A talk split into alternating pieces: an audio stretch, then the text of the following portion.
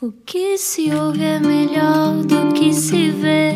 Desliga a TV, era o que faltava. A vida acontece quando anoitecer, era o que faltava. Juntos eu e você. Boa viagem com a Rádio Comercial. Olá, eu sou o Rui Maria Pego. Boa sexta-feira. Boa sexta-feira, bom fim de semana. Olá, eu sou a Ana Martins, como é que está? Eu espero que esteja bem. Eh, Foi uma semana longa, com muita chuva, e hoje recebemos alguém que não só faz parte, já eu acho, do imaginário coletivo, como eh, tem fama de ter mau feitio. Vamos descobrir se é verdade ou não. Vamos saber se ele, se ele tem mau feitio ou não. Na Rádio Comercial, ah, Ana, diz só que temos um novo horário. para Entre quem as 8 só e as agora 9, ouviu. exatamente, mas depois o o resto da conversa pode ouvi-la sempre em radiocomercial.ol.pt. Então quem é que está cá hoje? Explica-nos como se eu tivesse acordado de um coma. Um homem, uma mãe maior que a vida, o pai e a luta e o 25 de Abril. Ter visto os presos políticos saírem do Forte de Caxias. O curso de Direito, o mar, os verões em Lagos, o trabalho no Estado, o jornalismo, a televisão, os prémios de reportagem, os livros, até os infantis, as viagens, os comentários políticos e o ar de enfado de vez em quando de quem já tudo viu. Declaro que vi e por isso conto antes que a água tudo lave e apague. É assim que Miguel Sousa Tavares escreve num dos seus últimos livros de memórias, connosco, não era o que faltava. Miguel Sousa Tavares, tem mau feitio ou não tem mau feitio, Miguel? Diga-nos lá. Graças a Deus, sim. Se graça, mas sempre. De manhã, à noite, à tarde. Não, não, não. Quer dizer, eu da fama já não me livro, portanto, mais vale assumi-la, que é para ter o proveito correspondente à fama. Mas é uma ótima panaceia para lidar com a vida, não é? Às vezes dá jeito, embora também, para ser sincero, às vezes dê jeito aos outros a minha, a minha fama de mau feitio, É. porque escudam-se atrás dela.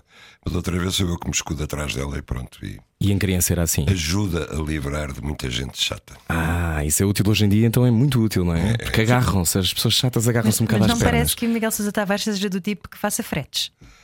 Uh, dificilmente, não faço fretes, faço favores a amigos, faço coisas por pessoas de quem eu gosto, fretes, fretes. Uh, a pessoas de quem eu não gosto, não faço. Lembra-se do último frete que fez? Foi em Último frete. 85, Rui. Em 85. Estou a brincar, não, estou a dizer uma coisa muito longe de ser há Ah. muito tempo. Não, depende da noção de frete, quer dizer, ir buscar as compras ao supermercado eh, em, vez de, não as minhas, mas da de outra pessoa, isso, isso faço. Ok. Faço várias vezes, pronto, acontece. Hum. E em criança era assim, tinha- também já lhe diziam que tinha um bocadinho mal feitio, ou não? Eu, em criança, tive. eh, É uma, é uma história que eu, que eu acho que conto nesse livro que o Rui falou. Eh, Eu andei nos jesuítas e às tantas eles mandaram uma informação para casa para os meus pais que, resumidamente, dizia assim: este, este aluno é mal comportado, é indisciplinado, não aceita ordens, eh, anda sempre sujo. eh, joga futebol e vai, vai, vai com poeira para as aulas, tudo isso. Resumindo, dificilmente será alguém na vida. Portanto, esta, esta, Os druidas que até têm uma crença fora do comum nos outros. É que são E- muito mais e- complexados, não é? Normalmente tem são fama muito de ser mais. bons educadores, portanto. E, e- e era, gostou desse tempo no, no colégio ou não era uma pessoa assim que gostasse muito de estar nas aulas? Não, detestei, detestei. Detestou? Detestei. Porquê? Eu, para já, eu sempre detestei ser aluno e sempre, que- sempre gostei de trabalhar. Eh, Aquilo que eu mais gostava era de acabar de estudar para começar a trabalhar. Que tenho o privilégio de ser das pessoas que trabalham por prazer, até hoje ainda. Ah, não gostei do, do, do Sr. João de Brito, particularmente, exatamente porque eu não gosto demasiado das regras, não gosto demasiado da disciplina. Quando saí dali para o Liceu Público, foi uma alegria, porque ninguém se preocupava comigo e eu, ao fim do primeiro período, já estava tapado em faltas, eh, graças aos matraquilhos que havia na, numa tasca na esquina, não é? Pois. E então aí, pronto, tive que me consciencializar, era comigo. Não havia notas enviadas para casa, nem observações para os pais, e pronto, e passei a ser bom aluno, curiosamente. Ok, e foi daí que decidiu o direito. Foi daí, eu estava muito hesitante entre direito e economia, mas eu queria ser jornalista. Ah. Não havia curso de jornalismo em Portugal. Eu, eu tinha a paixão de ser jornalista, mas pronto, tinha que fazer um curso, até para não ir para a guerra colonial, era essencial. E um dia, um jornalista da Time americano, um jornalista sénior, eh, estava em casa dos meus pais e eu expliquei-lhe o que, que eu deveria fazer, sendo que queria ser jornalista e não havia cá curso de jornalismo. E ele disse-me: vai para direito. Que é uma boa base. E eu assim fui, assim fiz. Também levei com esse número do tenho que ir para direito para ser um jornalista. Mas eu fui muito Mas infeliz em direito. tempo. Fugi, cheguei a direito fiscal e pensei não quer mais. E larguei. Fiscal é horroroso. E larguei, odiei, fui muito infeliz, muito infeliz. Miguel Sousa Tavares, nosso convidado hoje. Então, ahm, de o jornalismo, porquê que o jornalismo o fascinava? Tem essa primeira memória, essa, essa ideia de porque é que era para si Tenho importante? completamente. Eu, eu, eu, eu fazia jornalismo em minha casa. Eh, Eu era fascinado pelo Paris Matos, que meu pai assinava pelas reportagens do Paris Matos. E minha mãe tinha uma máquina fotográfica que já não trabalhava há anos, pá, muito antiga, e eu fingia que andava em casa a fazer reportagens. Fazia de fotógrafo com essa máquina e depois escrevia as reportagens sobre o que é que se passava em casa, que não era muita coisa. Nas escadas aconteceu isto. Nada do tipo. Ah, a mãe começou a escrever às 5, às 7, beber uns chás, não sei quantas, e isto tocaram à porta às 8 da noite, intrigante, não sei quanto. Ai, tentava encontrar um mistério por detrás de algo e muito banal. depois, Isso tem que ser velha, ainda fizemos três números de um, de um jornal caseiro chamado A Luz, foi ela que pôs o nome. Uhum. E, e pronto, ele sempre me fascinou a ler. Eu sou um leitor de jornais e de revistas eh, viciado completamente até Uhum. hoje. E sempre me fascinaram as duas coisas: eh, ler histórias e contar histórias. Hum. E lia a sua mãe? Desculpa, Lia coisas da sua mãe ou não lia nada? lia muito, lia muito. Lia. Lia, lia, lia muito lia- líamos muito poesia os dois, não só dela, mas de, eh, muitos poetas. E sei lá, eu tinha pai 12 anos e ela ensinou-me a recitar eh, sonetos do Shakespeare em inglês. e Eu falava muito mal inglês, eh, do Rilke em alemão, e eu falava zero de alemão na altura. Hoje em dia vê-se a O patrulha York em pata. espanhol, portanto- o York em espanhol, o Rambo em francês era extraordinário, porque eu percebi que o que era essencial na poesia era a musicalidade da poesia. Hum. E isso percebia-se recitando poemas de uma língua que a gente não sabia o que é que queria dizer. Eu lembro-me, sei lá, de aprender o, o Erlkönig do, do Rilke, Wer eidet so spät durch Nacht und Wind, es ist der Vater mit seinem Kind. Ok, eu depois estudei alemão. Na altura não percebia nada de alemão. Aquilo era como bielorrusso, coisa. E porquê que acha, eh, porquê que, acha que a sua mãe o, o punhava a ler poesia tão cedo? Acha que é uma coisa de eh, ajudar Não. a fazer florescer o espírito? Não, eu acho que ela precisava de ler poesia. E, Ah, ok. e ela gostava de ler em voz alta, e gostava de quem lesse em voz alta. É a tal história da musicalidade da poesia. E ela encontrou em mim um bom partener para isso. E então percebeu que eu gostava, que memorizava bem, que tinha uma voz que ela achava que era boa para, para ler poesia. E então, pronto, fazíamos isso. E se calhar já intuía que vinha daí também um futuro romancista e, um futuro jornalista. Não, nada, nada, Nada? Ninguém intuía, nem eu. eu sou um romancista muito tardio. Eu escrevi o meu primeiro romance, creio que aos 50 anos, talvez. Eh, a minha mãe ainda estava viva, ainda começou a lê-lo, mas eh, não conseguiu. Eu não consegui acabar enquanto ela estava viva. Portanto, eu acho que ela não. Ela, ela gostava muito do que eu escrevia e dizia: escreva, escreva, escreva. Mas na altura era só reportagens que eu escrevia, não é? Não, nunca tinha passado aí. Escrevi um livro infantil enquanto ela estava viva e ela ainda me ajudou na, na construção da história.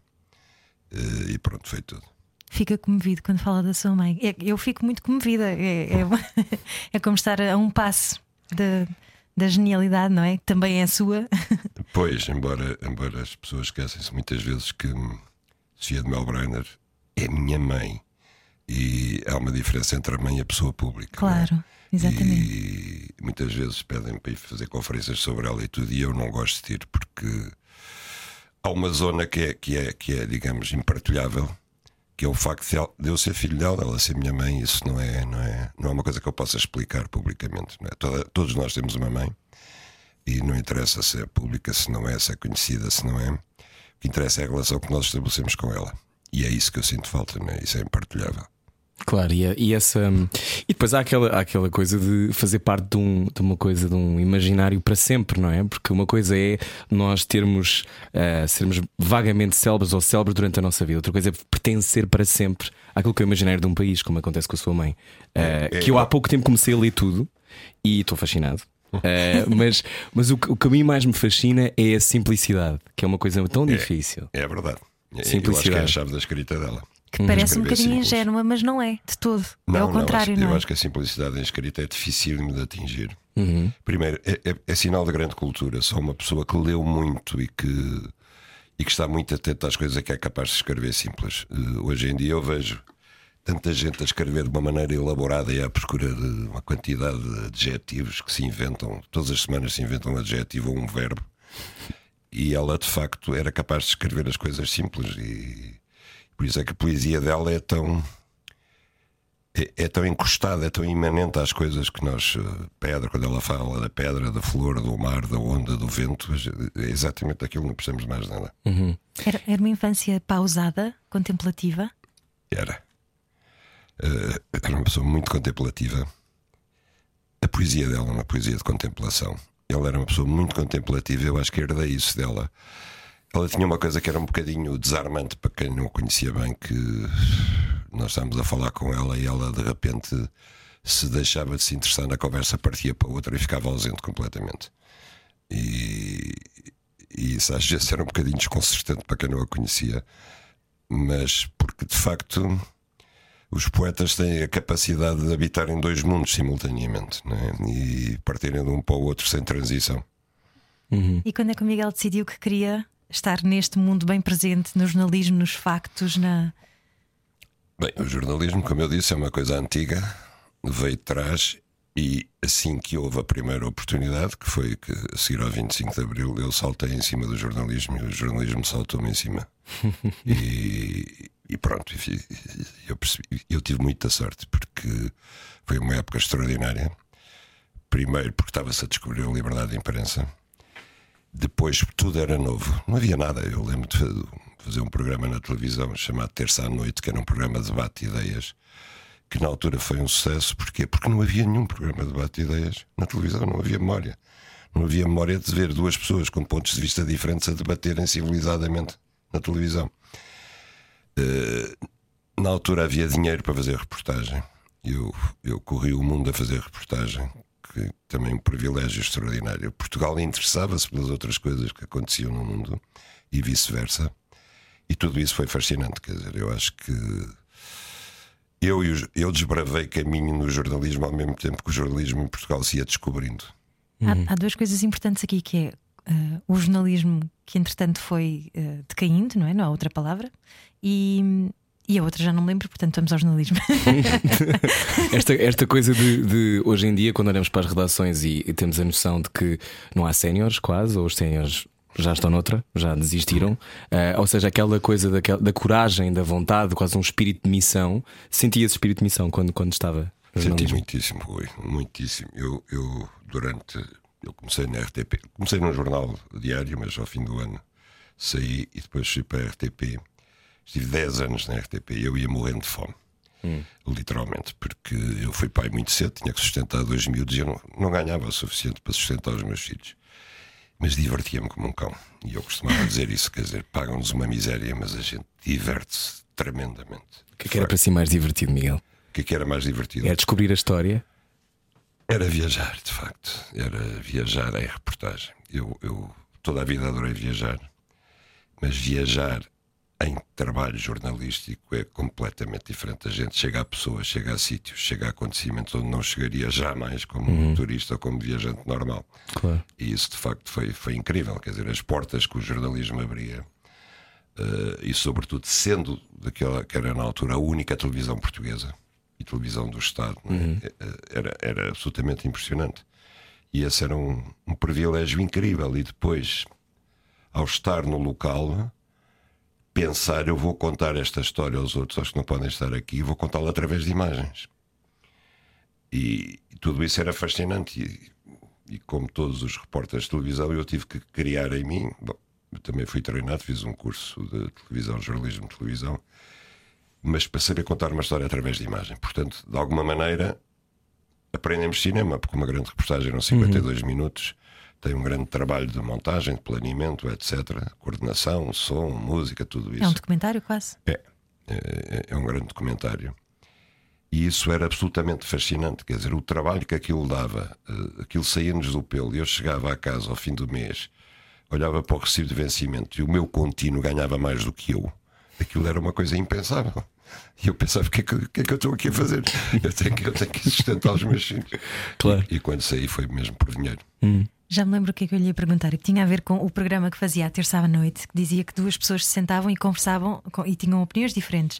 Algo que hoje em dia parece cada vez mais raro. Há uma polarização, não é? Toda a gente fala da- de- desse grande palavrão, mas que, que, no fundo divide e, e vai separando as pessoas que parece que já não conseguem ter opiniões diferentes e Não conversar. conseguem sentar à mesa.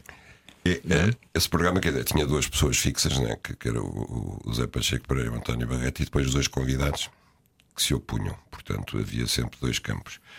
Agora, o que aquilo tinha de, de novo era que se discutia ideias e causas, quer dizer, havia separações de águas, que hoje em dia eh, é mais diluído. Então, com o politicamente correto, seja o de esquerda, seja o de direita, eh, há temas que têm que ser consensuais, porque senão as pessoas ficam em maus lençóis, têm medo pessoas têm medo de partir a loiça, têm medo de quebrar os tabus, têm medo de ir contra o politicamente correto.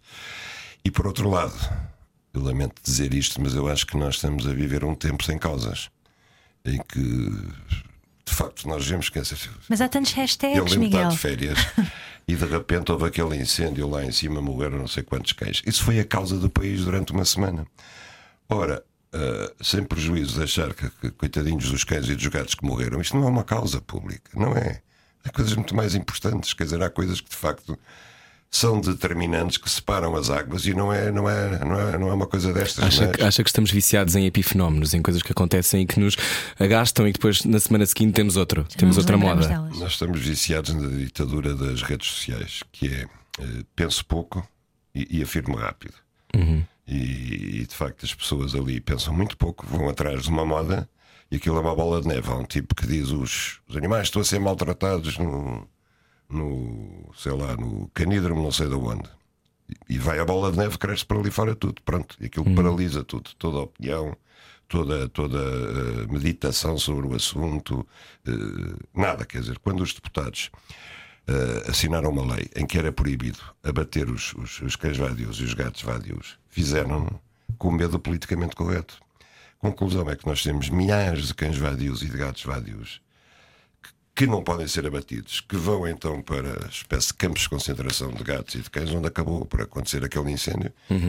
E vai acontecer mais, e vai acontecer Mas mais não, desgraças. mas não acha também, eu percebo o que diz, mas não acha também que tem a ver com em certas zonas, eh, em certas zonas do pensamento ser, de repente, a sociedade ganhou mais consciência sobre as questões dos direitos dos calhar- animais? Ou a era questão. mais fácil também fazer chegar aos outros, não é? Sim, mas, mas ou seja, eu acho que as duas coisas andam de, par, eh, de lado a lado, não é? nem se pode ir tão longe loucamente de não se pode dizer isto, não se pode fazer aquilo, e também não ao mesmo tempo não se pode não pensar, se calhar, mais do que antes com as verdadeiras consequências que pode ter para outras micro-histórias que nós não conhecíamos. Oh, Rui, talvez, mas esses não são os grandes eh, Temas. temas em que a gente devia pensar. Quer dizer, Quais são os grandes temas, Miguel? Tínhamos pensar. Olha, sem dúvida que eu acho que o grande tema que nós devíamos pensar é que espécie de país e que espécie de mundo é que nós vamos deixar às gerações seguintes. E no caso português, isso é uma coisa que me impressiona muito, quer do ponto de vista ambiental, da maneira como estamos a destruir o país e continuamos, quer do ponto de vista financeiro. Eu, quando vejo que nós neste momento estamos com 130% de dívida pública e vamos chegar aos 140%, e as pessoas só querem que, que, que, que o Estado gaste mais dinheiro, mais dinheiro, mais dinheiro. Eu pergunto-me se as pessoas estão conscientes que essa dívida vai ser paga pelos seus filhos e pelos seus netos. E com que legitimidade é que um pai deixa aos seus filhos e aos seus netos como herança uma dívida para pagar? Quer dizer, que a pessoa à nascença já deve dinheiro. Acabou de nascer e já deve dinheiro. Que não foi por uma dívida que não foi ele contra eu, foi o seu pai e o seu avô. Eu acho que esta é uma questão fundamental e continua a ser desde há anos. Que país é que nós estamos a construir? Que país é que nós vamos deixar? Que país é que gostava de deixar? Que gostava de ver ainda mudar? Gostava de ver um país que premiasse o mérito, castigasse a preguiça, castigasse a batota, castigasse. Eh, quando digo a batota, meto lá dentro do tráfico de influências, corrupção, o que quiserem. Um país onde as pessoas tivessem o orgulho de serem sérias e vergonha de não serem. Porque eu acho que uma das coisas que se perdeu foi a vergonha social. Quando eu vejo pessoas que pronto, que, que a gente sabe que são bandidos, toda a gente sabe que são bandidos. Continuam a ir jantar aos mesmos restaurantes. Exatamente. E continuam a ir jantar ao restaurante como se nada fosse.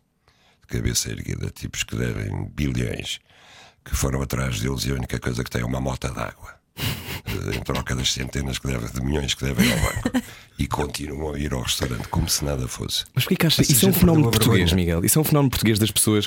Eu, eu não, Não, não é exclusivamente português. Mas não, não são justos, confrontadas não é? nos restaurantes, as pessoas não lhes dão com os pratos na cara. Como é, não, era isso que me, me surpreende. Pois é. Que- como, é que, como é que explica isso? Acha que não gostamos, no fundo, de arranjar ali um problema público? Temos É, medo do desconforto social? É brandos costume. Hum. É. E se você fizer isso, o- os seguranças do restaurante vão se virar contra si, não é contra o outro, não é? E o gerente também. Eu já testemunhei uma mini ah, insurgência contra isso que foi durante um concerto do André Rio no ano passado. O João Berardo estava na plateia e quando as câmaras filmavam, Focaram. apontavam Uhum. para ele, as pessoas começavam a assobiar. E isso aconteceu várias vezes e, e depois há- às tantas Coitado do explicaram- André Ria, que se estás o que é que se passa na plateia? Explicaram ao André Ria o que é que se estava a passar, ah, mas ele continuava como se nada fosse, não é, João Berardo? Continuava a aplaudir, muito contente da sua vida. Mas é um desses casos, talvez. É. É um desses casos, de facto. Então continuamos a conversar já a seguir. Hoje estamos à conversa com Miguel Sousa Tavares. Portanto, se encontrar assim um bandido, fala alto. Baralhar e voltar a dar. Era o que faltava. Na Rádio Comercial. Juntos eu e você. Boa sexta-feira com a Rádio Comercial, bom fim de semana. Hoje está connosco Miguel Sousa Tavares. Ahm, qual foi a lição mais dura que já aprendeu, Miguel? A lição mais dura que já aprendi. Sim. Oh, Rui, não temos tempo agora para a quantidade de coisas que eu já aprendi. Já aprendi algumas. eh, algumas estritamente pessoais, as outras menos pessoais, mas já aprendi algumas. Eu acho que eu tenho uma capacidade de resiliência, como agora se diz, para usar uma palavra da moda, eh, bastante, bastante apurada. Porque hum, é assim, quando, quando as coisas me desiludem ou quando as pessoas me desiludem, eu tento perceber porque é que isso aconteceu. Para a, a minha reação não é, não, é, não é ficar triste e ficar amargurado. É evidente que a pessoa não, não fica bem, não é? Mas tentar que não me volte a acontecer, tentar perceber aonde é que as coisas derraparam e porquê. Como é que vê os tempos em que estamos a viver, uma altura em que a pandemia está nesta incerteza, ah, uma distopia crescente lá fora, ah, vários países a, de repente aparecerem um filme apocalíptico? Imaginou isto, de repente ter pessoas como Bolsonaro e Trump no poder, ter que entrevistar o André Ventura. Imaginou isto na sua. Eu imaginei o Bolsonaro no poder, conheço muito bem o Brasil e apostei que o Trump ia ganhar as eleições e Que vai voltar a ganhar ou não? vai voltar a ganhar. Pois vai. Infelizmente. Eu acho que sim. Porque, bom, eu sou conhecido por isto e eu vou repetir. Eu acho que as redes sociais são a maior ameaça às democracias que nós temos. E as redes sociais, inevitavelmente, vão produzir bandidos como esses. Porque eles não são escrutinados, porque faz falta ali o elemento jornalístico, que é o que separa as coisas, confronta as pessoas, e isso permite que a mentira, eh, a calúnia, a difamação, a aldrabice se divulguem à vontade, permite suscitar reações de puro ódio. A gente, quando vê eh, os comentários, eu, eu não frequento redes sociais, mas vejo os comentários a artigos, por exemplo, artigos de opinião, não é? E é impressionante porque, sei lá, vamos imaginar que António Costa disse uma coisa qualquer. Os comentários nas redes, há um tipo que diz. Este tipo, estou de acordo com ele, e o outro sai lá em cima e começa imediatamente a insultá-lo. Não há a menor troca de argumentos. É só o insulto. Comuna daqui, banlandro dali, e tu fazes de merda, e tu não sei o quê. Quer dizer, as pessoas não têm sequer o Argumentos, brilho não? de tentar convencer o outro. E isto é de facto a escola das redes sociais. Portanto, eu acho que nós vamos de mal a péssimo. Hoje tive uma grande notícia: a União Europeia está a fazer frente ao Facebook. Eh, o Facebook quer exportar os dados dos seus 400 milhões de utilizadores europeus para os Estados Unidos e a gente pergunta-se porquê. Porquê é que eles querem exportar os dados pessoais dos utilizadores? Eu, se fosse utilizador do Facebook ou do Instagram, eu ficava assustado. Porquê é que os meus dados vão de ir para os Estados Que Unidos? é o ouro negro de agora são as datas. São os dados. É a data, é, os dados é que são o ouro negro deste tempo, não é? Aliás, para os ouvintes, deixem-me só acrescentar Cambridge Analytica e The Social Dilemma, que são dois documentários que estão muito na o voga, social dilemma é disso, horrível, não é? é, é violentíssimo. Não sei Mas se já viu. fala Miguel. precisamente Vi, deste, daquilo que Miguel Ficamos Sousa com está aquela. Nem sequer podemos ter um telemóvel, não é? A sensação Pois. que dá. Pois. Mas, mas pronto, eu acho que a União Europeia eh, está-se a opor a isso e Uhum. o Facebook ameaçou sair da Europa. E nós Que tudo boa bem, quer notícia que era. que boa notícia que era. Já o TikTok também, vão todos embora. Ô Miguel, quando, quando há pouco tempo teve um. São muitos os seus comentários que suscitam, obviamente, polémicas, entretanto, falando então como as pessoas não têm tempo para pensar e não pensam sobre nada, veem uma coisa, insurgem-se com uma frase e depois ficam três dias a arder naquilo, mas uh, viveu uma coisa que eu, que eu esperava, que eu na altura não sabia, não sei, não me soube posicionar sobre isso, porque eu pensei, devemos ou não devemos entrevistar o André Ventura? Hum. Naquele dia uh, entrevistou-o, confrontou-o no jornal e uh, recebeu aplausos e recebeu também muitas pessoas contra aquilo que a maneira como se tinha comportado. O que é que achou? O que é que acha sobre essa figura? O que é que acha sobre aquele momento para o jornalismo? Acha que eu sou jornalista. Eu uhum. entrevistei o Franco Nogueira, uhum. entrevistei outras pessoas do, do, do antigo regime. Uhum. Entrevistei lá fora grandes bandidos, que eu sabia que eram bandidos, criminosos, gente com morte no currículo. Essa é a minha função. Eu não faço seleção política dos entrevistados. Uhum. E, aqueles que acham que entrevistar o André Ventura é promover politicamente o André Ventura estão errados. Porque eu acho que o André Ventura e a extrema-direita deve ser confrontada exatamente no terreno das ideias. Uhum. Portanto, o pior que pode acontecer é o André Ventura ou outra pessoa qualquer estar em roda livre, dizer o que quer, ninguém o confrontar e vai alimentando as suas verdades porque nunca é confrontado com elas, nunca ninguém o põe perante as coisas. Tal falta de escrutínio de que falava, não é? Falta de escrutínio, pois. Uhum. E eu acho que eh, tentaram fazer isso em França com, com, com o Le Pen, com o Front Nacional, e correu muito mal. Porque ao princípio a ideia era vamos boicotar o Front Nacional, ninguém fala dele coisa nenhuma. E a, e a Marine Le Pen teve à beira de ser eleita Presidente de França. Uhum. Portanto, além do mais, está provado que isso não funciona, que quanto mais se empurra as pessoas para um gueto, pior é. E depois não acho que seja democrático. E, sobretudo, não acho que seja função do jornalismo. Uhum. Eu vou dizer uma coisa, por exemplo, quando o Ricardo Araújo Pereira agora vem dizer que não entrevista o André Ventura porque ele é uma florzinha e não sei quanto, eu acho que o Ricardo Araújo Pereira é que tem medo de entrevistar o André Ventura. Uhum. Tem medo mesmo. A então, terminologia também não é particularmente feliz, não é? Também porque o Ricardo... A terminologia também não é particularmente feliz, chamar uma florzinha. Sim, mas o Ricardo também não é jornalista, portanto a é defesa é dele é que não tem esse, esse dever. Brinca ao jornalismo, faz entrevistas aos políticos todos e, e, portanto, se faz, tem que fazer o André Ventura. E o que é que, o que, é que, é, é que, que, é que lhe ficou desse, desse encontro com, com essa figura? O que é que achou? Não mudei nenhuma ideia sobre ele. acho, acho, que, acho que ele é, é, muitíssimo inteligente, é um grande uh, orador, tem uma grande retórica. Uhum. E depois acho que é um demagogo no sentido em que ele. Mas também a culpa é, está, é da falta de confronto de ideias, porque ele agarra em três ou quatro ideias que são populares, fora do politicamente correto de Lisboa e do Porto são populares e ele explora-as, por exemplo, o caso dos ciganos. Eu tenho grandes amigos ciganos, porque eu gosto muito de ir à feira de Estarbos e de, hum. onde os ciganos vendem tudo e tudo. E tenho amigos a sério e já me interessei várias vezes intercedi a favor dos ciganos quando foi a história de Oleiros, que ninguém os queria receber e tudo isso. Agora, é indiscutível que os ciganos põem problemas. Problemas de Estado de Direito e problemas de vida em, em democracia. Eu não posso aceitar que as, as raparigas ciganas continuem a ser casadas pelos pais à força. Eu não claro posso não. aceitar que eles proíbam os filhos de ir à escola. E não posso aceitar que na escola, sistematicamente, apareçam os pais de navalha a criar confrontos com os professores e os filhos. Não posso aceitar isso. Uhum. E as pessoas que vivem com, com comunidades ciganas têm esse problema muitas vezes. Portanto, isto não é ser anti-cigano. Isto é explicar que nenhuma comunidade tem o direito de violar as leis, que são de todos. Uhum. E o André Ventura faz isso demagogicamente. Porque ninguém se atreve a fazer de outra maneira. Uhum.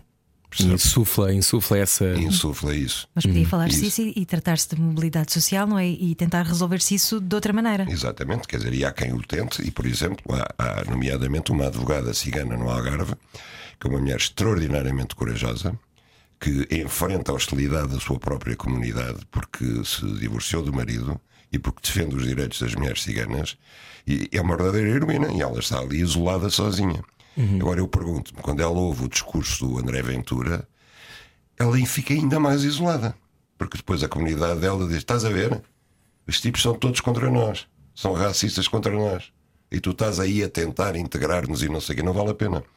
Portanto, o discurso do André Ventura deve ser confrontado a nível de ideias e de factos não é só dizer ah, este gajo é um racista, este gajo odeia ciganos, este gajo não gosta de pretos, etc. Isso não serve de nada. Não serve de nada. Porque depois, no terreno, quando as pessoas têm problemas na escola com miúdos ciganos, que essa gente aqui não tem, porque eles não existem em Lisboa, essas pessoas viram-se para André Ventura. Não é por acaso que André Ventura está a conquistar terreno no Alentejo e em, em feudos do PCP, por exemplo. Devíamos pensar nisso.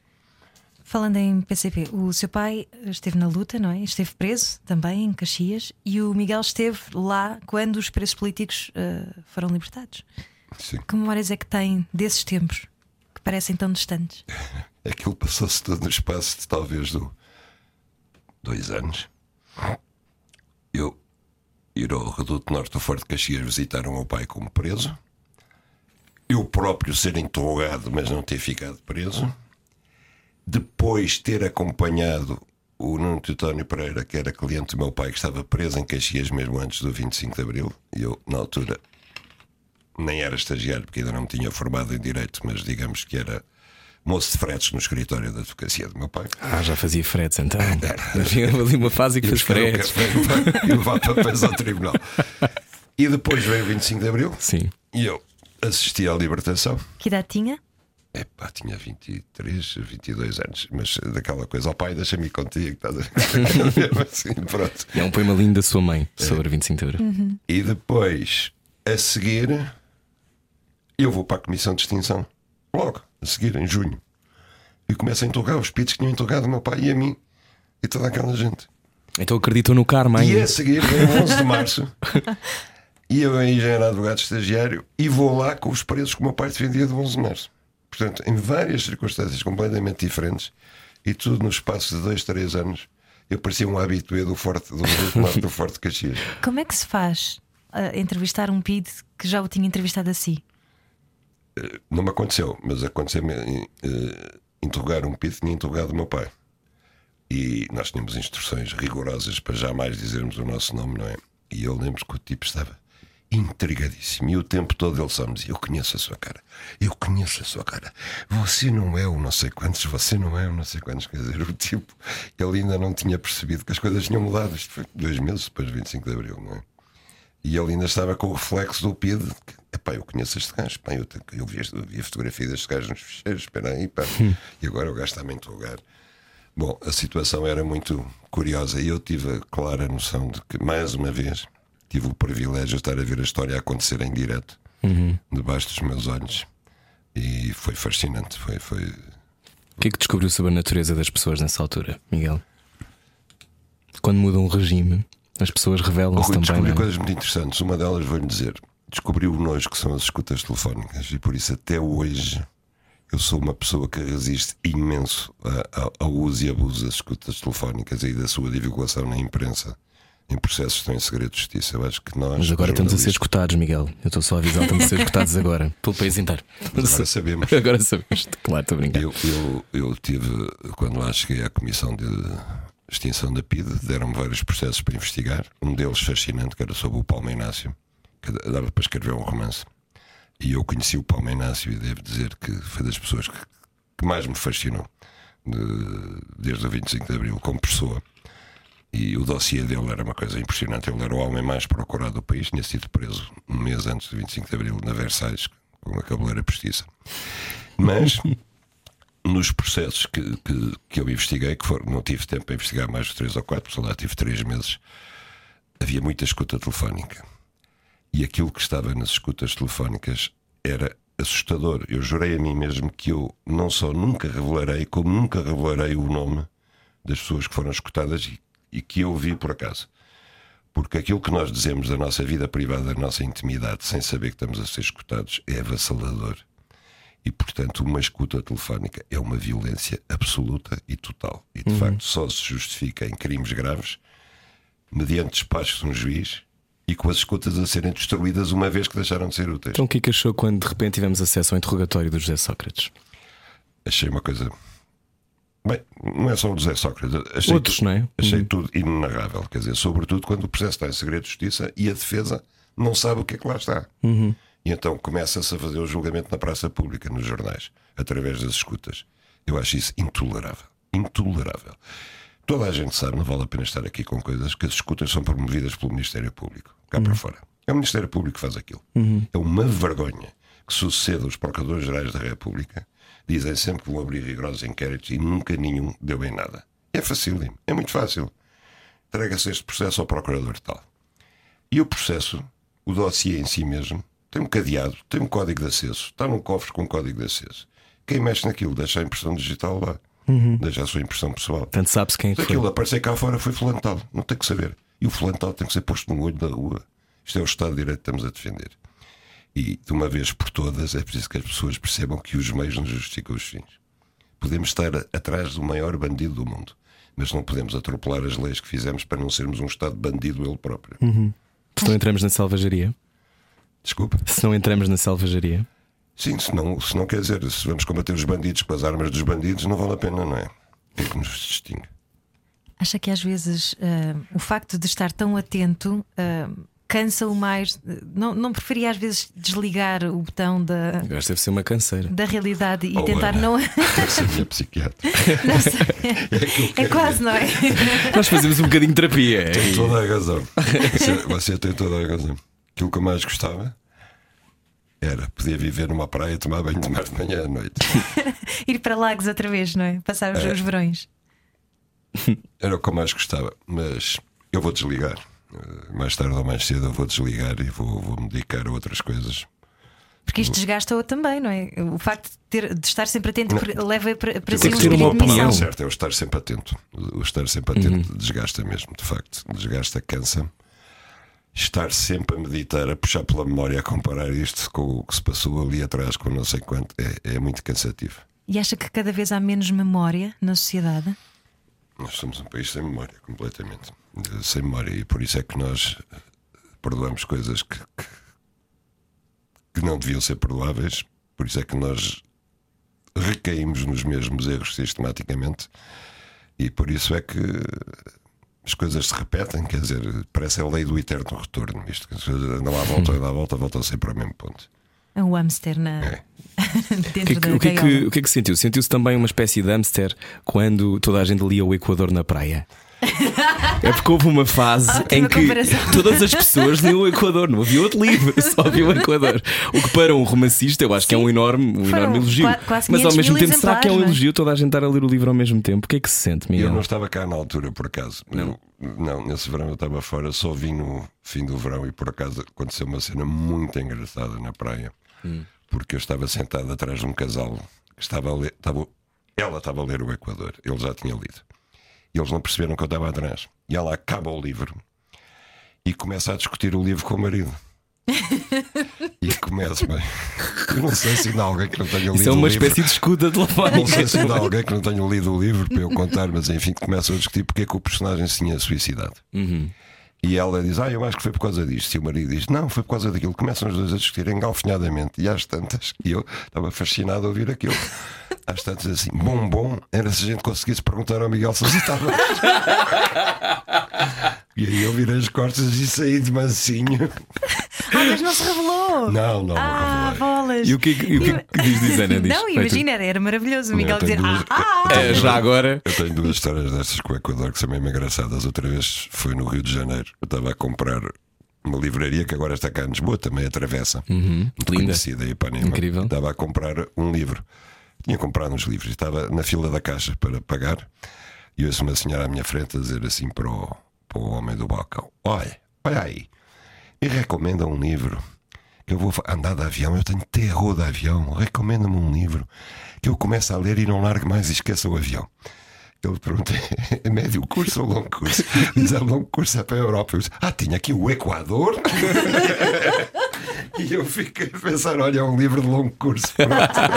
E o que, é que- o que é que achou quando de repente eh, esta coisa de toda a gente estava a ler o Equador? O que é que sentiu?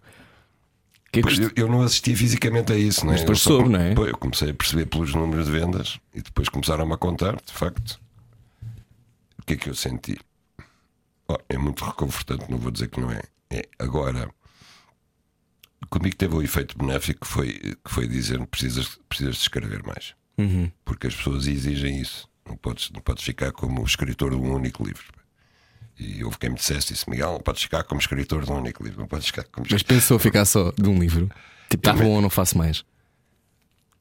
É assim, não é nem uma coisa nem outra. Eu não, eu nunca escrevi por eh, por eh, obrigação, nem para comigo nem para com os leitores. Embora cada vez que eu estou com os leitores, eu de facto sinto-me motivado a escrever mais, porque acho que a vontade deles em relação à minha a, que eu escrevo é genuína. e Isso comove-me e mobiliza-me, incentiva-me e tudo. Agora, eu não vou escrever nunca, por exemplo, há escritores todos os anos têm que publicar um livro. Isso comigo não funciona, pura e simplesmente. Não funciona. Eu nunca sei quando é que vou ter um livro. Nunca. Pode, pode ser daqui a seis meses, pode ser daqui a seis anos, pode ser nunca. Por outro lado, eu gosto muito de escrever. E, e, e, portanto, também não sou capaz de dizer nunca mais vou escrever um livro sabendo eu que gosto de escrever. Agora, também não quer dizer que comece a escrever e acabe. Eu tenho uma gaveta cheia de livros de, de começados e inacabados. Mas teve aquele drama do segundo livro, Tive. Existe então esse Rio das drama. Flores. Tive, sim, senhora. Acaba, acaba de sair agora a nova edição da Porta Editora. Eu estava esgotado há muito tempo. E eu, quando olho para o livro, ainda hoje em dia, se o Equador já era um tijolo, o Rio das Flores é que ainda tinha mais cento e tal páginas. E eu costumava dizer: Este é que é bom para a praia, que dá para encostar a cabeça. Na areia. Mas, oh, Ana, o Rio das Flores ia matando, a sério. E eu ia, eu ia morrendo com aquele livro. Eu achei que aquilo me tinha chupado tudo, que eu já não tinha nenhum sangue nas artérias, que eu já não tinha nada dentro da cabeça, que eu estava completamente vazio. Eh, a minha vida pessoal, familiar, foi tudo pelo cano abaixo, porque eu estava de tal maneira metido naquela porcaria que eu deixei de ter vida. Aí, quer dizer, era pior que o mau feitio. Eu saía de manhã para ir tomar um pequeno almoço ao café. Eu larguei dois empregos, inclusivamente, só para escrever. E eu ia tomar o pequeno almoço ao café. E quando se as pessoas me diziam bom dia, eu só me podia responder como na nota: Bom dia, o quê, pá? Já começas tu, pá. Ver? Que dá com uma cadeira nas pessoas que, que diziam Porque eu estava de facto ausente do Claro. das outras pessoas. Aquilo foi, foi até o limite mesmo. Quer dizer, eu, eu ali percebi que, que eu não queria voltar a escrever um livro como aquele e de facto não voltei a escrever, que o preço a pagar é demasiado. Mas o que é que o angustiava? Era a história em si ou era o facto de ter o peso de ser o era a segundo montanha toda que eu tinha pela frente. Hum, Para ter uma ideia, eu trabalhava num- num- numa, numa sala de minha casa muito, muito grande, sei lá, talvez com 40 metros quadrados. Eu só tinha um espacinho para entrar lá dentro e sair. Tudo o resto estava coberto de livros, de documentos de investigação, de papéis, de tudo, tudo aquilo. E eu, quando tinha que ir buscar alguma coisa, ia de gatas por cima dos outros. A senhora que me fazia a limpeza da casa dizia-me sempre: quando é que acaba de escrever isto? Isto está aqui uma montanha de pó, que é uma coisa inacreditável. Tem, tem que arrumar isto. E então eu estava completamente desligado da vida, ao ponto que eu não conseguia ter relações normais com as pessoas, porque eu só vivia dentro da minha história com os meus personagens e tinha uma opção: eu tinha que escrever todos os dias.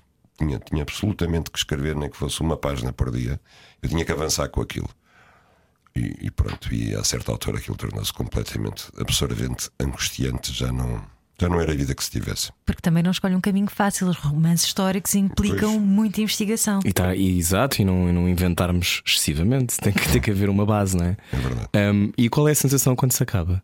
Eu e Ana ainda não escrevemos um livro. Já escreveste um livro? Estás a escrever um, não é? Estás, não estás a escrever um? Estou, estou, então. Sim, ups. Mas o que é que se sente? Eu nunca acabei um livro, não sei como é que é. Escrevi uma série, mas não é a mesma coisa. Não sei, eu, eu- eu suponho que é o mesmo como a mulher quando tem um filho, talvez. Sendo que demora mais que nove meses. A mim demora mais que nove meses. E dói também, de alguma maneira. Dói- Dói, dói na alma.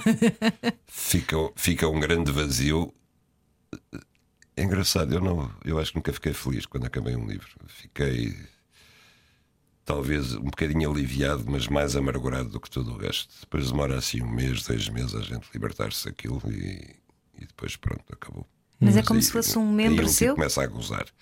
Quando, quando depois segue-se para aquela parte que é sinistra, que é as revisões, que é horrível, quando a gente acha que entregou o livro ao editor e acabou, o livro volta para trás uma, duas, três, quatro vezes para fazermos a revisão. E a gente já vomita o livro, já não pode com aquilo, já sabe de cor parágrafo a parágrafo. E tem que ir olhar outra vez para o texto e ver as sugestões de alteração e alterar e não sei quanto. Quando finalmente vê o objeto físico em si mesmo, pronto para ir para as livrarias, aí é que eu acho que a gente começa a gozar. Finalmente, diz, pronto, esta lebre está corrida. que é como se diz na caça. Ah, ah, é? Ah, ok.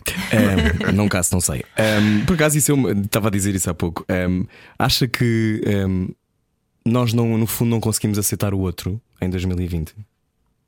Aceitar o outro. Porque o Miguel, por Aceitar a exemplo, gosta de caçar, não é? Há pessoas que não acham graça nenhuma, há pessoas que caçam, não é? Acham que isso é uma violência. E hoje seriam mais vocais do que no passado. Mas comem galinhas, como dizia a minha mãe. Algumas pessoas Algumas não. Mas a minha mãe que é assim, as pessoas sensíveis não são capazes de matar galinhas, porém são capazes de comer galinhas. Pois eu também digo, eh, é uma violência, mas comem perdidos.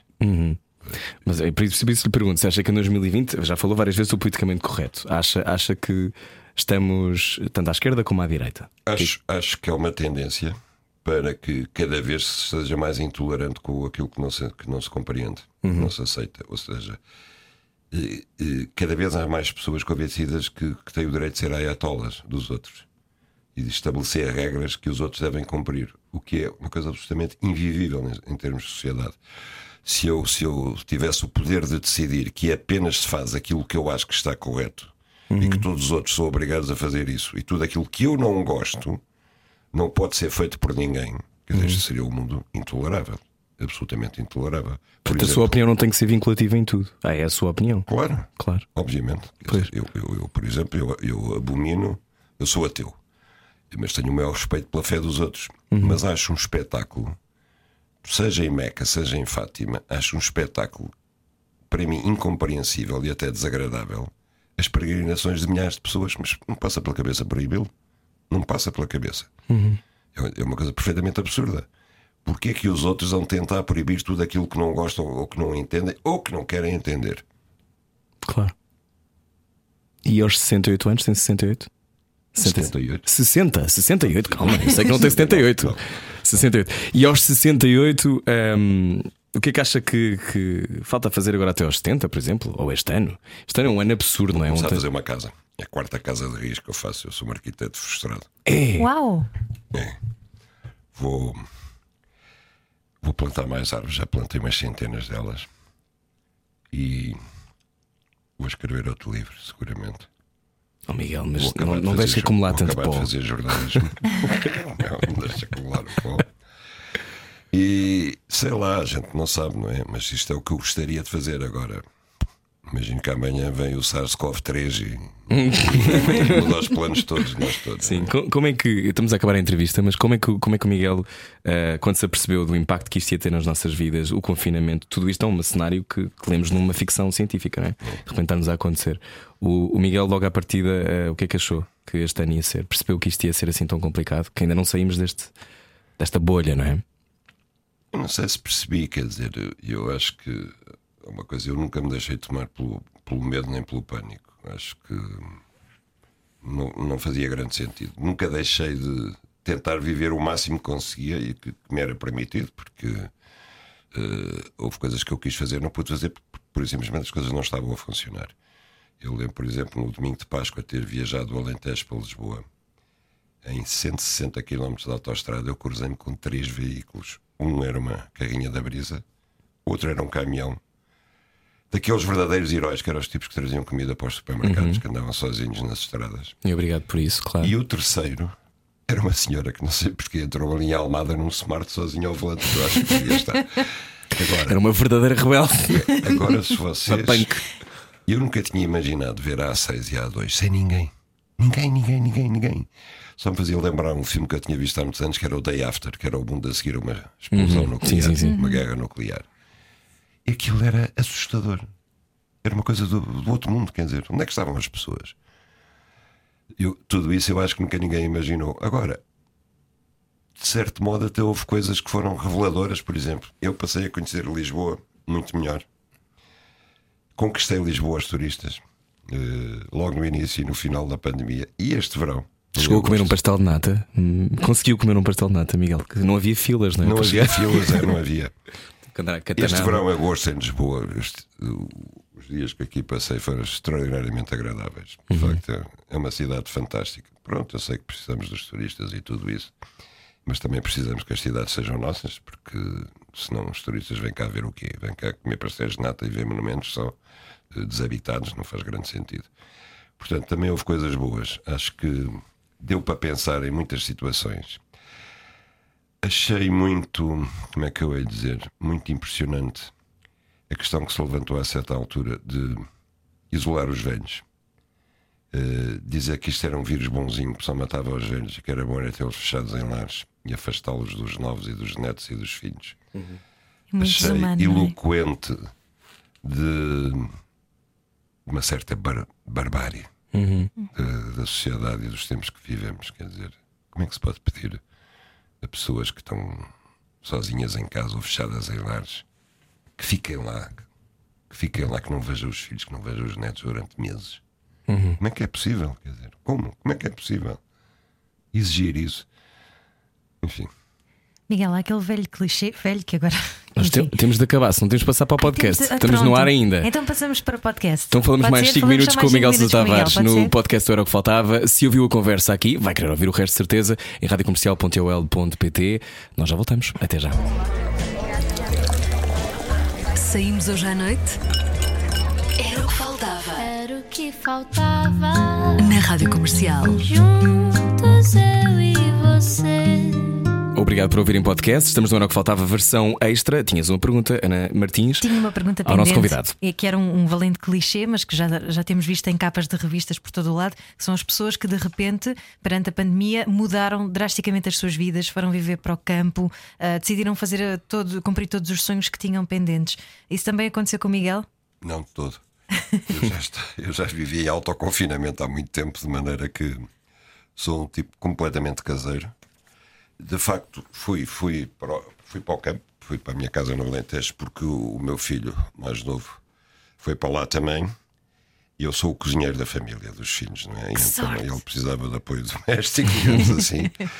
E eu vinha trabalhar para Lisboa ao domingo e voltava à terça-feira, fazia as compras e para a semana e pronto. E vivi lá três meses, mas para mim era igual porque eu também passo lá muito tempo. E ali eu em Lisboa, eu autoconfinado, já estou há muito tempo. O Miguel gosta de pessoas, Eu gosto das pessoas que valem a pena ser gostadas. no geral. Gosta, gosta de sair à rua e encontrar pessoas, ou, é- ou gosta, se pudesse ter assim ruas Depende. despidas. Depende, Rui. É assim, há- há momentos em que eu gosto e preciso estar sozinho. Há outros em que gosto e preciso de encontrar pessoas. Aquilo que eu mais gosto é de. Isso acontece muito em viagem, muito engraçado. Porque aqui é difícil, toda a gente me conhece. Agora, eu acho que eu tenho uma, uma capacidade que às vezes me surpreende a mim e aos que estão comigo, que é de fazer amigos em viagem, instantaneamente. Pessoas que não fazem ideia que eu sou. E aí, digamos que é uma espécie de teste da verdade para mim mesmo. Quer dizer, aí é que eu vejo se as pessoas gostam verdadeiramente da pessoa que eu sou Sim. ou não. E encontrar pessoas quando a gente não está à espera, em circunstâncias que não está à espera, que são pessoas interessantes, eh, é muito giro. Eu gosto muito. E Isso é gosta eu desse anonimato? Gostava de voltar. Eu gostava muito, muito, muito, muito. Eh, Tudo ponderado, eu gostava muito. O que gosta mais no Alentejo? Silêncio, espaço e tempo. Ótima resposta. Exatamente isso. Nós não falámos muito sobre, sobre eh, as múltiplas reportagens que fez pelo mundo fora e as viagens que faz, mas para si, porquê é que é tão importante sair de Portugal e o que é que encontra fora? É essa vida? É essa, é- são, são maneiras diferentes de olhar o mundo? Tem Eu sei que adora contar histórias, não é? Portanto, tem, há histórias particularmente marcantes. Eu gosto muito de ir eh, viajar e gosto muito de voltar. Eu acho que eu nunca seria capaz de emigrar. Engraçado, porque tenho três filhos, todos emigraram. Eh, um voltou, dois ainda estão fora. E eu nunca seria capaz de emigrar. Nunca. Houve uma altura que pensei em ir para o Brasil, mas eh, depois arrependi-me. Arrependi-me, não, não cheguei a levar a coisa avante. Mas foi a única altura. De resto, aquilo que eu gosto é ir, ver, perceber as diferenças conhecer aquilo que é diferente e depois voltar e contar. Acho que é essencial, até para conhecermos Portugal e os portugueses e a nossa maneira de ser, é essencial comparar com os outros e ver o que é que os outros fazem, em que é que eles são melhores, em que é que eles são piores. Eh, acho que eu e toda a gente que, que acontece que viajou um bocado, quanto mais viaja, mais gosta de coisas portuguesas, mais gosta de, de- de Portugal e da nossa maneira de ser, embora depois, quando estamos aqui, haja coisas que nos irritam profundamente. Claro. Qual é a coisa? Diz, diz Ana. Não, ia voltar ao Brasil e perceber hum, o que é que o fascina no Brasil. Este novo romance que está É o ou samba, vai não é? escrever. É o samba. Certeza que o entusiasma. Carmen Miranda. Eu deixei de contar as idas ao Brasil às 55. 55. 55. Acho que foi- Uau! É verdade. Nos últimos 20 anos fui 55 vezes ao Brasil. E tornou-se um vício mesmo. Tornou-se um... Agora, desde o Bolsonaro, eu só lá voltei uma vez e, acho que o Brasil está, muito desinteressante. Está, infelizmente é um país falhado. Vai fazer 250 anos agora, proximamente. E eu acho que o, o 250 não, 200 anos. Acho que o Brasil está a caminho de ser um país falhado em todos, em todos os aspectos. É uma tristeza. Ainda ontem estava, estava a almoçar com dois amigos meus que conhecem, um amigo e uma amiga conhecem bem o Brasil e estávamos a falar sobre isso. Por exemplo, o Rio de Janeiro. O Rio de Janeiro foi de longe a cidade mais bonita, com mais garra, com mais alma, com mais vida, tudo que eu conheci. Hoje em dia é- uma tristeza, é uma frustração olhar para aquilo. Mas sente-se no, no ar, sente-se nas conversas? ou- Está tudo degradado em termos arquitetónicos, em termos urbanísticos, em, o ambiente, em segurança, a descrença de- das pessoas, quer dizer, acabou o mar poluído, a, a lagoa, quer dizer, tudo, tudo aquilo que fazia o encanto, o fascínio do Rio de Janeiro transformou-se numa coisa velha e gasta e triste. Como é que se dá a volta a tudo isto que está a acontecer pelo mundo fora? ah, não é só ali, não é? Depois temos a. Turquia e de repente vamos transformar uma coisa noutra. Ou a Hungria ou a Polónia Exato. com zonas onde LGBTs não podem entrar. É otimista ou, ou nem por isso? Não sou otimista, não sou. Acho que já tínhamos percebido. já, conhecemos o Miguel há uns anos. Podia haver uma réstia de otimismo, sabes? E podia ser assim uma espécie de. Eu acho que a nossa única réstia de esperança é a Europa. A ideia da Europa, acho que a Europa agora com, com a Ursula von der Leyen está muito bem entregue. Gostei muito do discurso que ela fez sobre o Estado da União no outro dia. Acho que nós, se defendermos, acreditarmos e impusermos a países como a Hungria e a Polónia os valores europeus, nós temos uma hipótese de voltar a viver segundo aquilo que vale a pena e as regras que vale a pena. Se nos entregarmos à turba-multa pá, dos extremismos, dos populismos, dos politicamente corretos, das redes sociais, estamos, estamos feitos. A culpa é da Greta. Oh, Greta, Essa foi Greta, salva o provocatória, Rui. Maria. Não, não, não, porque o Miguel incomoda um bocadinho a Greta, não é? Não gosta? Ou já gosta mais? Não é a Greta. Eu- o que me incomoda é, é o show-off que fizeram da Greta. Como se as coisas que ela diz não fossem ditas muito mais consistentemente e muito mais sábia e profundamente por várias outras pessoas há 30 anos. Mas como não tinham a capacidade de, de, de- Mobilização? de palco que ela tem, não lhes deram atenção. Parece que a Greta descobriu as questões climáticas no mundo. E, como seria de prever, passou o epifenómeno de Greta e, a história das alterações climáticas passou para segundo plano. Já ninguém se lembra. Porque entretanto foi uma pandemia também, não é? Se calhar. Ok, veio a pandemia, que era uma excelente oportunidade. Nós despoluímos o planeta durante a pandemia. E agora, o que é que toda a gente quer?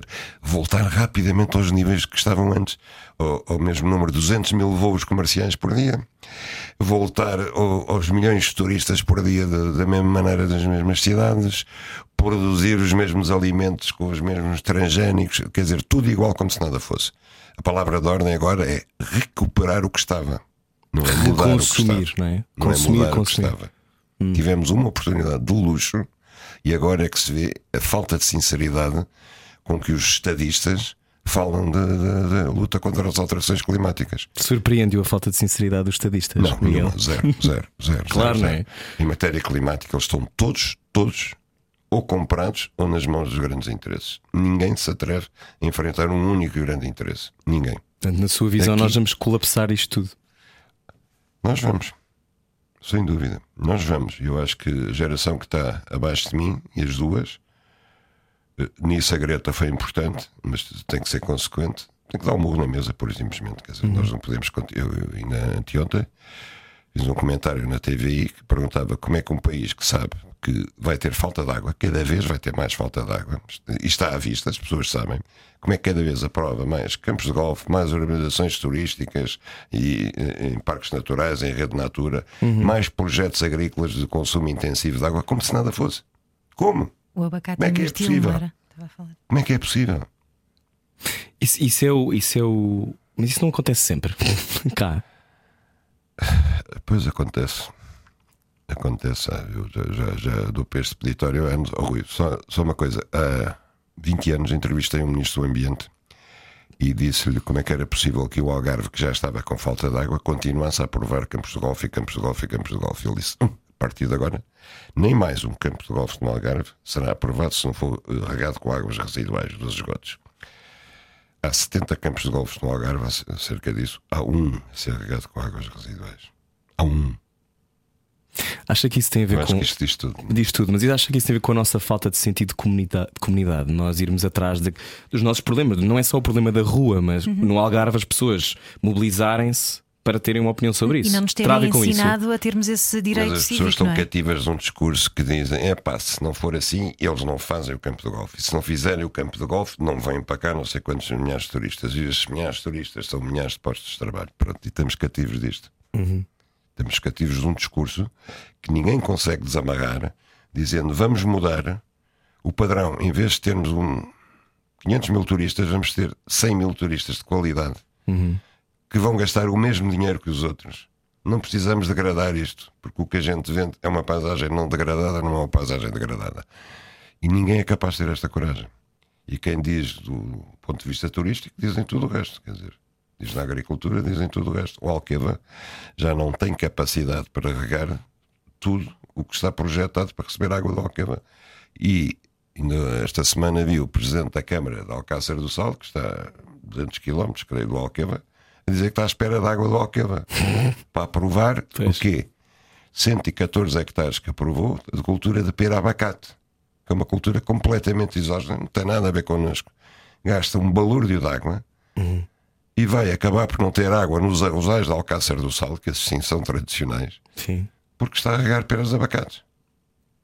Larga pera abacate, não compre pera abacate. Ao eu gosto muito de abacate. Ao longo da sua carreira, ah, chegou a ser convidado para cargos políticos? Ou se considerou alguma vez? Fui convidado algumas vezes, fui, mas nunca considerei, nem, nem a sério, nem aquela coisa do vou pensar e depois respondo. Não foi logo, não, não, não. Porque não, não, não. Prefere ser convidado para independente? deputado várias vezes, para concorrer às câmaras, outras vezes, uma vez para um lugar no governo, pá, mas não. O- aquilo que eu posso dizer que é engraçado é que eu fui convidado, ou para apoiar candidatos e tal, fui convidado do CDS ao Bloco de Esquerda. Foi convidado do CDS ao Bloco de Esquerda. não. A sério? Isso tem muita É, graça. tem muita graça porque mostra que as pessoas nunca perceberam bem onde é que eu estava politicamente. Isso é uma coisa boa. As pessoas não saberem onde é que está politicamente. Eu acho que é. Acho que é. Acho Que que dá é. independência. É, acho que é sinal que as pessoas acham que eu sou imprevi- imprevisível. E é. Não sei. Quer dizer, eu para mim sou muito previsível, porque conheço o meu pensamento. Agora, às vezes, se calhar as pessoas estão à espera que eu tome uma posição e tome outra. O seu pensamento segue sempre o pensamento da liberdade. Esse é o fator número um, primeiro. Pri- é de- Determinante. Por exemplo, eu vou dizer, eu, eu acho que fui das primeiras pessoas em Portugal a defender o casamento de homossexuais. Que- porque achei que era. Quer dizer, não havia nenhuma razão para ser contra. Mas oponho-me à adoção por casais homossexuais. Porquê, Miguel? Porque acho que aí. Diga-me lá, amigo, sou um homossexual. A vontade predominante é das crianças e não foi ouvida. E ninguém a pode presumir. Ninguém pode presumir que uma criança gosta de ouvir dizer o teu pai e a tua mãe e saem duas, mãe, duas mulheres ou dois pais, em vez de um pai e de uma mãe. Mas essas famílias existem e, não, e do ponto de vista psicológico não está provado que seja um problema. Essa coisa de que também está a presumir que as crianças não querem Não ouvir. está provado. É Quantas difícil, famílias existem mas também assim, não Miguel, está? Também não está provado o contrário. E portanto o que eu digo é que na dúvida não se pode presumir. E acha que essas crianças não preferem ter dois pais e duas mães em vez de não ter nenhum? É, Ao invés de estarem num, Eu não preferia. num lar de crianças. Miguel, não preferia ter uma família? Não, eu, eu não chamei. Eu preferia ter pessoas que gostassem de mim, que estivessem comigo. Claro. Agora, não quero chamar pai a uma, a- uma mulher, nem mãe a um homem. Não Não quero. vamos chamar Não a mãe e precisa. mãe ou É pai e mãe e pai. mãe. Isso vai ser uma fonte de perturbação para aquela criança. Ou não? Olha, eu vi uma reportagem uma vez na BBC tremenda, em que eram duas mulheres que, que tinham adotado um rapaz. Explicavam que bem que aquilo corria, eu sou o pai, ele é a mãe, não sei quanto, tá, e o tempo todo, só elas é que falavam, a criança estava no meio. E no final, estas coisas em televisão às vezes são fantásticas. No final, o operador de câmara tem uma ideia de gênio. Último, os últimos segundos, o último plano, o que é que ele faz? sai da, da cara delas, tudo a falar com grande à vontade, e vai à cara do miúdo que tinha estado em silêncio. E faz um grande plano. E a cara do miúdo é de uma angústia tão grande, tão grande, que eu não preciso de ver mais nada. Mas a angústia também pode tipo ser medo das câmaras, profundamente- Miguel. Este tipo é profundamente infeliz. É tal coisa da imagem que vale por mim. Sim, mas esse, esse pode ser um contexto específico daquele registro, daquelas Claro. pessoas, daquela criança. Ok, mas também elas diziam isto é o melhor dos mundos. Isto Não, mas corre se calhar essas pessoas- bem. Não queremos convencê-lo de nada, até porque respeitamos também a Não, sua liberdade obviamente. e a sua Não, escolha. mas isto era Mas- só para dar um exemplo como eu posso ser contraditório. Quer dizer, em Claro. princípio, isto é pá, um tipo que foi dos primeiros a, a defender o casamento homossexuais Claro. também tem que defender Mas, a, a então, não é? então siga só o nosso conselho, porque eu acho que também que as histórias servem precisamente para abrir partes do nosso peito que ainda não estão exploradas e eh, ouvir a entrevista do Diogo Infante eh, aqui no Era o que Faltava. Ele adotou eh, um Hum. filho que tem hoje 17 anos e que, enfim, é, é um rapaz, ele foi adotado com, Com 7 sete. e, e que é um rapaz perfeitamente funcional, feliz e, e- e que está muito bem com os, os e dois vocês pais. entrevistaram o rapaz.